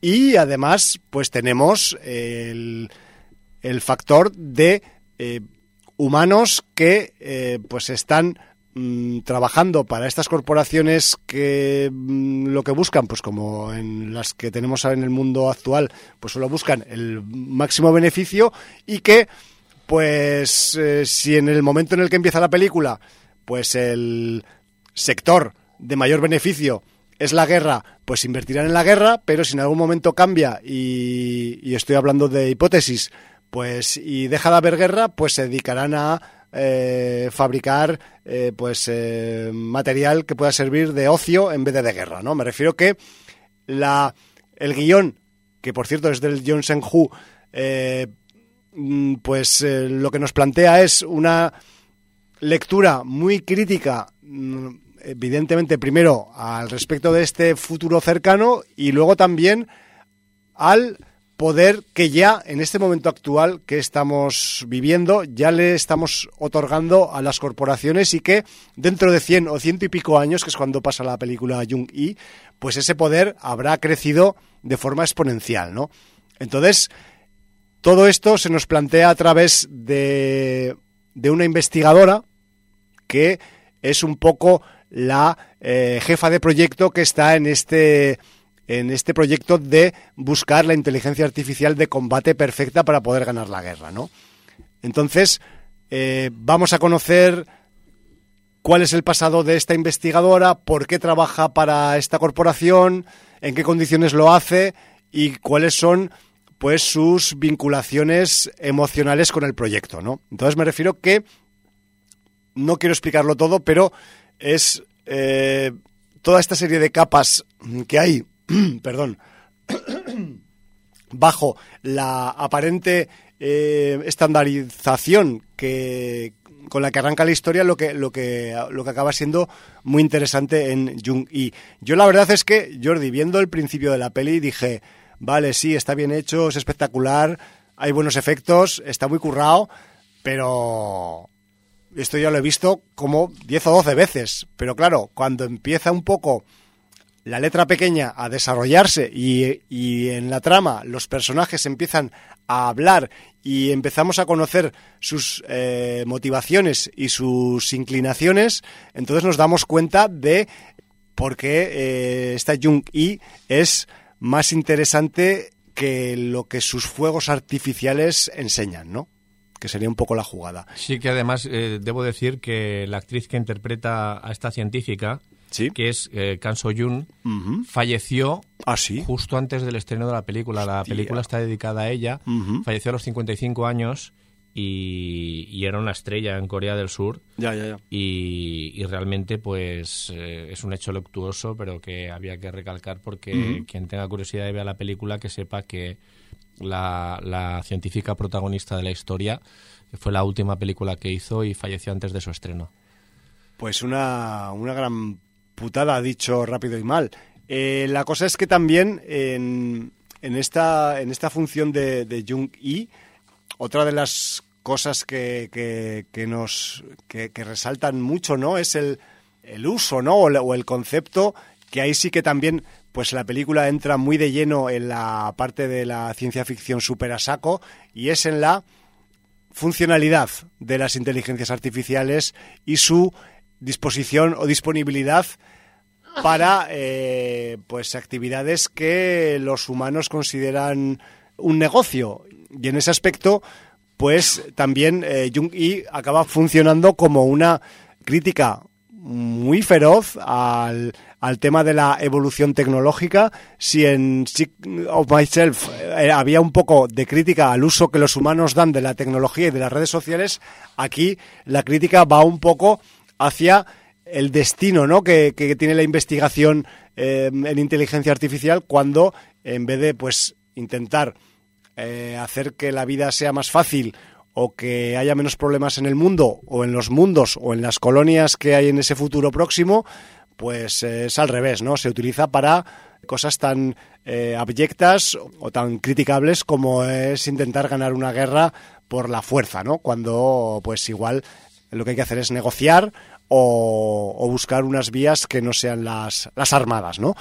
En fin, que me refiero que si nos dejamos de influenciar por el aspecto hipertecnológico que tiene la producción, tenemos muchas cositas dentro guapas de las que se habla, de las que se reflexiona y además tenemos una historia que evidentemente no queremos eh, airear eh, abiertamente eh, aquí en, en, directo, pero que, hostia, que tiene una profundidad importante incluso a efectos dentro de tanta tecnología dramáticos que es, es, es, fuerte, es fuerte y es dura. Y con algunos giritos importantes, sí. porque hay un personaje interpretado por Ryu Kyun-so, que es una de las estrellas del cine de sí, Corea del Sur. A ver, que, es, que esta película allí uh, ha tenido una buena repercusión por, por eso, porque aparte de que el director es famoso, lo, el, el, reparto es también bastante famoso. Pues el Ryu Kyun-so, que hace el personaje de Sanjon, que es muy cargante, es total, o sea, yo, yo digo... Sobreactuado, pero, o sea... Yo, de hecho, me, me lo está... Me, digo, pero, hostia, o sea, no voy a dejar de ver la puta peli, pero este tío es de esos que,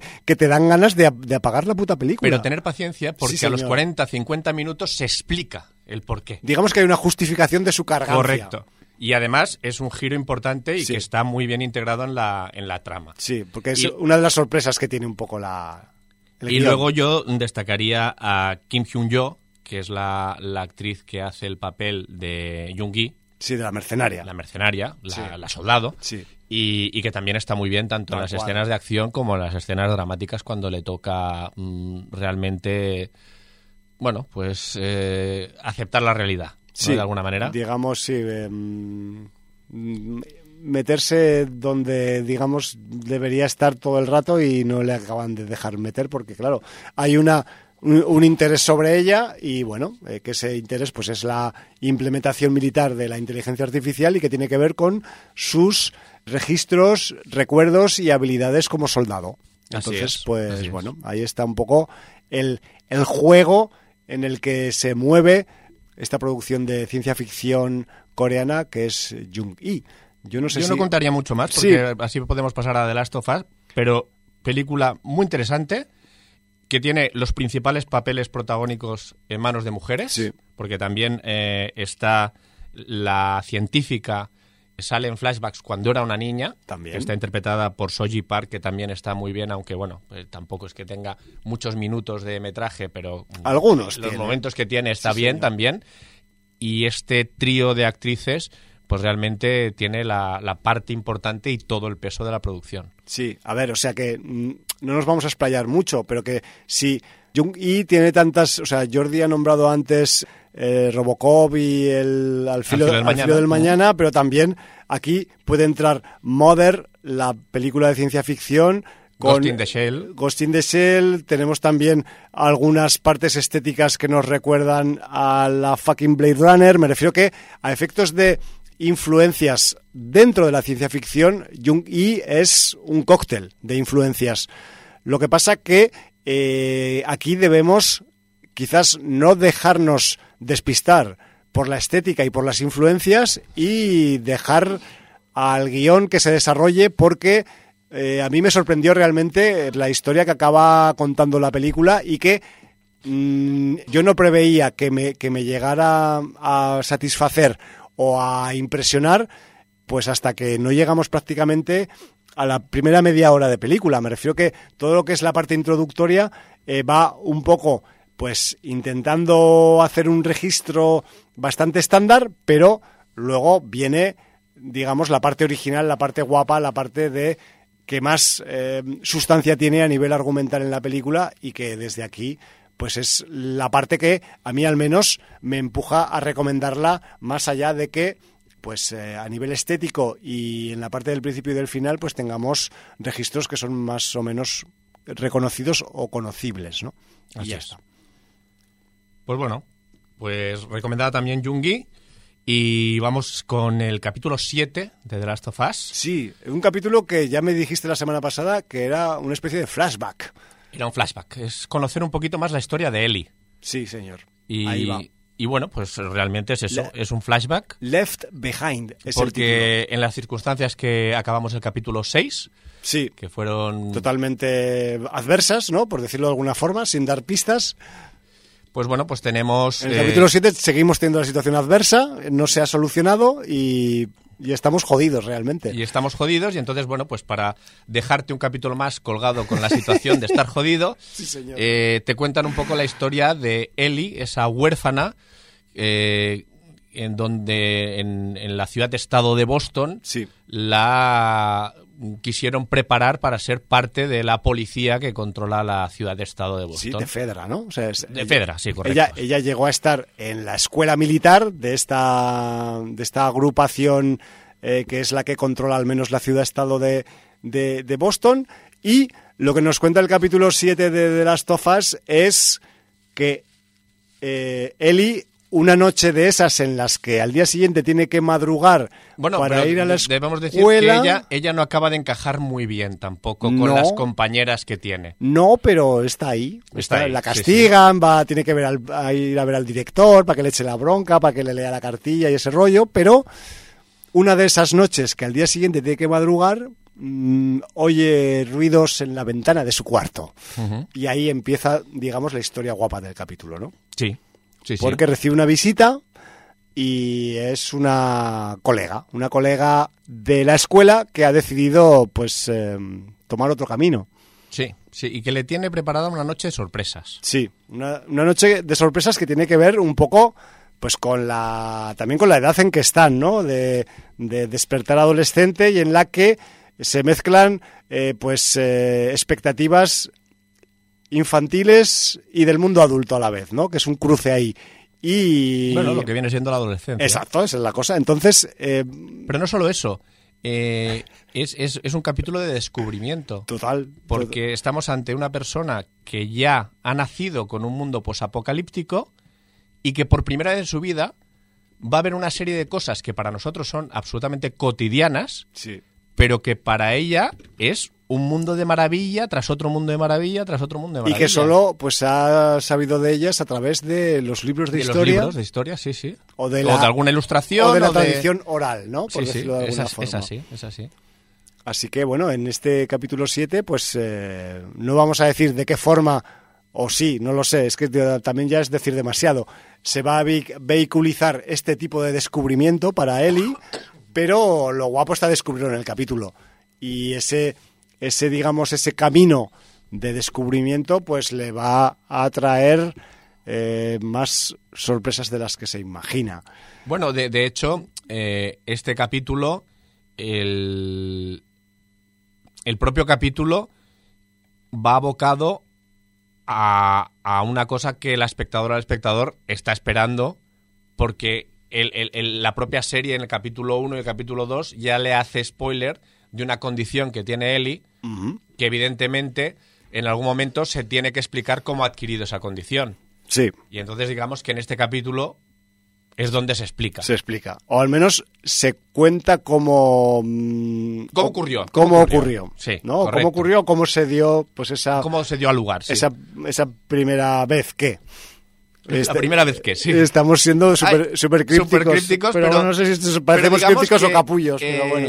No es la primera vez que únicamente de, de eso, sino que también es la primera vez que de otras cosas. No, de, de- de la mayoría de de, la mayoría cosas. de cosas. Sí, sí, es, sí, es sí. un capítulo de primeras veces. Exacto. Sí, es como dicen en los anglosajones de coming of age, ¿no? Es una Sí, cosa así. Es como... un capítulo de descubrimiento. Exacto. Entonces, los descubrimientos en esta vida mm, muchas veces son agradables y otras veces no. Sí, porque entonces, bueno, hay pues, de todo en la, en la, en en la la- viña en la vida adulta Señor, que te espera después de tu infancia, ¿no? Pues Entonces, en este capítulo, pues hay, hay de todo. Y es lo que, lo que nos enseña, que, que es un capítulo de descubrimiento y hay mucha gente que lo ha emparentado con el capítulo 3. Eh, aunque simplemente pues se parecen en el concepto del flashback. Sí, o, de, o del spin-off, ¿no? Sí, de alguna manera. Y de, y de conocer durante un solo un capítulo pues a más personajes que luego quizás pues no te los acabes encontrando más en, la, en el resto de capítulos. Correcto. Que es lo que tienen los flashbacks que a veces pues eso sirven para no solo conocer aspectos laterales o secundarios de los eh, personajes que hilan toda la función, en este caso toda la temporada, sino que también de parte sirven para desarrollar pues es, eh, otros registros que solo quedan en este capítulo o en el capítulo 3 en su caso, ¿no? Correcto. de hecho, eh, en, el, en el capítulo 3 había una relación muy colateral de, de Joel con, Sí. con los protagonistas, Sí, señor. Pero en este capítulo sí que vas a tener a, a Ellie como protagonista absoluta del capítulo, Tal cual. pero eso sí, en un flashback. En un flashback y con su colega de escuela. Sí, y ya está, sí, digamos, sí. ambas dos son las protas Haciendo la noche absolutas. de chicas. Hoy que estamos en el 8M, hemos hecho Jungi y es también verdad. el capítulo de Last of Us, que es Noche de chicas. Que sepáis que esto no lo hemos planeado. No, en absoluto. En absoluto. Noche de chicas. Porque de hecho, eh, podíamos haber hablado de este capítulo la semana pasada. Noche de chicas y las chicas son guerreras porque... Bastante guerreras. Hombre, más les vale ser También guerreras. tenemos a, a Ellie partiendo caras a otras chicas y, de una manera... Porque, porque Ellie, Y sufriendo las consecuencias, evidentemente, también. Ellie tiene ese componente de valerse por sí misma y saberse defender que lo lleva genéticamente... eh, insertado, porque ya es- lo, es- lo lleva de fábrica. es sí, una señor. pasada. Sí, y tú no has visto todavía el capítulo 8. Que Pues- cuando veas el capítulo 8 vas a flipar. Pues Y- no, y quien porque- duda, quien duda todavía de Bella Ramsay y de su capacidad actoral para llevar adelante el personaje de Ellie, eh, es que... Que esperan. No, es que no tienen idea. Ya, tío. Así te lo digo, no tienen idea. Y cuando veas el capítulo 8, vas a flipar. Y eso que Ahí te aquí, lo dejo. que aquí a nivel actoral tiene mucho trabajo, Bella Ramsey. Sí, no, ¿eh? no, pero- Que, que se reparten el peso del argumento entre las dos chicas. La otra ahora no me acuerdo, ahora la tendré que buscar para al menos nombrarla porque, Sí. porque me sabe fatal no, no decirlo, pero, pero aquí, o sea, cuando hablamos de Noche de Chicas, es Noche de Chicas y, y entre las dos se reparten el, el peso de la trama y, y- todo va eh, pues bastante viento en popa, que me refiero que, que el resultado es bastante satisfactorio y acorde con lo ya desarrollado en, en anteriores capítulos. Sí, y hay gente que dice, estos capítulos como el 3 o el 7 es que no pasa nada. Es que no, yo sí que pasan muchas cosas. Yo encuentro que son capítulos necesarios es- y, que, y que le dan enjundia están- a una serie para... Est- están aclarando mm, conceptos y aparte están sirviendo para desarrollar lo que hay alrededor de la historia principal. y profundizar en Así- los personajes. Así no queda tan esquelética la historia principal. Es que si no queda ahí como... es que, no sé, de alguna manera eh, las historias tienen que tener un trasfondo, las historias tienen que tener, pues eso, un, por qué eh, pasan las cosas, por qué una persona es así o, es de otra manera. Y, yo encuentro que eh, le dan profundidad a una historia, porque es que si no tendrías algo muy lineal. Eh, ir de punto A a B y de punto B a C, eso tampoco, ¿no? Sí, sí, sí, es así. Y, digamos, la gente querrá decir lo que quiera, pero quizás este tipo de capítulos son los que te marcan la diferencia entre eh, pues una serie estándar de que es ni fu ni fa y otra que se sale de la media. Quiero pensarlo, ¿eh? Yo para mí es así. Para mí es así. Entonces, eh, Eh, mira, son, son tramas que, que aportan y que además hacen los capítulos diferentes, que no te vas a encontrar en todos los capítulos lo mismo. Es que también encontrarte con, con zombies, cordyceps y clickers todos los capítulos sería aburrido. Sí, bueno, eh, yo mm, los prefiero llamar colonizados, pero bueno, Vale. sí.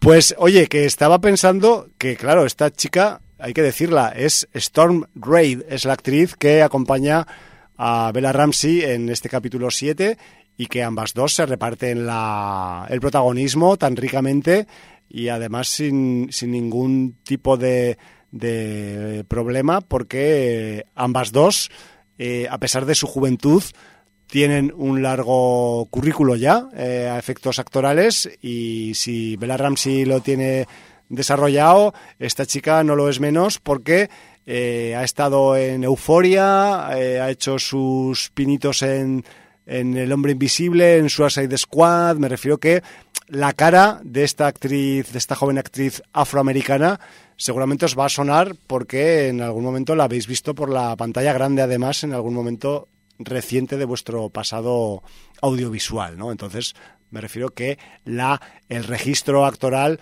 pues evidentemente, como en el capítulo 3, aquí pesa bastante también, y la cuestión es que está también bien refrendado por unos eh, hombros de, en este caso, actrices que mm, aguantan bien el peso y de hecho lo echan para adelante el peso, que es lo, lo que importa cuando alguien eh, asume su carga actoral y además pues la desarrolla, ¿no?